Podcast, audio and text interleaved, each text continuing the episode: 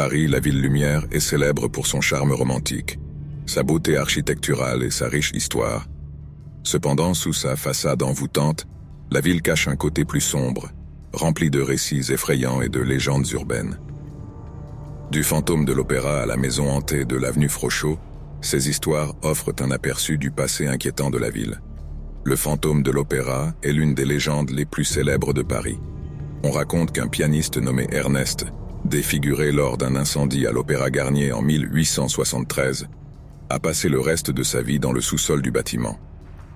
Après sa mort, des événements étranges ont commencé à se produire, et beaucoup croient qu'Ernest, le fantôme, hante toujours les couloirs du célèbre théâtre. Au Moyen Âge, sur l'île de la Cité, un barbier et un boulanger auraient formé un partenariat macabre. Le barbier aurait tué ses jeunes clients, et le boulanger aurait utilisé leur corps pour faire des tartes. Ce récit glaçant a inspiré la comédie musicale Sweeney Todd. Dans le quartier bohème de Montmartre, le rocher de la sorcière est source de nombreuses légendes. On dit qu'il s'agit d'une ancienne fontaine ou peut-être même d'une météorite, et le passage où il se trouve serait hanté par une sorcière. Le cimetière du Père Lachaise abrite la tombe de la comtesse de Midoff. La comtesse a laissé toute sa fortune à quiconque veillerait sur sa tombe pendant un an et un jour. Cependant, tous ceux qui ont essayé ont perdu la raison après quelques jours. À la fin du 19e siècle, le corps d'une jeune femme a été trouvé dans la Seine. Son masque mortuaire a été créé et vendu dans le monde entier, devenant célèbre parmi les artistes.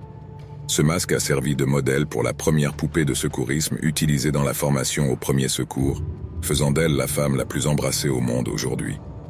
On dit que les portes latérales de Notre-Dame ont été décorées par un jeune ferronnier nommé Biscornet, qui a conclu un pacte avec le diable pour terminer son travail. Les portes ont été miraculeusement terminées, mais elles ont refusé de s'ouvrir jusqu'à ce qu'elles soient aspergées d'eau bénite. Sur l'avenue Frochot, une maison hantée serait le lieu de meurtre et de mort mystérieuse. L'origine de la malédiction est le meurtre d'une femme de chambre au début du XXe siècle, et on dit que son esprit hante toujours l'endroit. Enfin, le récit de la marquise de Brinvilliers, célèbre empoisonneuse de Paris, fait frissonner. Elle a empoisonné son père et ses frères, et lorsque ses crimes ont été découverts, elle a été exécutée et ses cendres dispersées dans la Seine.